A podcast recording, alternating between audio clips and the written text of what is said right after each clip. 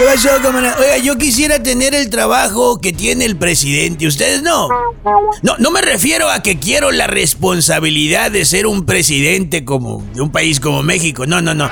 A lo que me refiero es que me encantaría que me pagaran 114 mil pesos al mes por hacerme el cínico durante tres horas diarias de lunes a viernes. Vamos, es como un locutor que cobra 1900 pesotes por hora al aire. Con esa tarifa no es austeridad.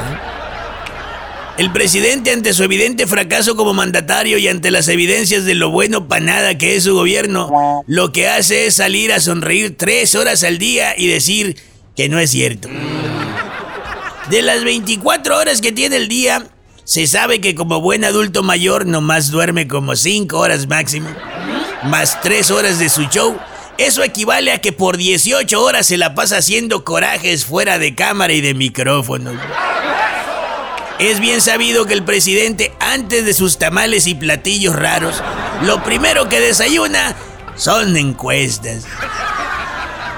En fin, pues, este sexenio que todos vemos irse acabando, y él al parecer no, resultó ser no el de un gobierno 24/7, no que esperanzas, sino el de un gobierno no madrugador, sino de madruguetes, de cinismo pues. Ay, ¿qué es?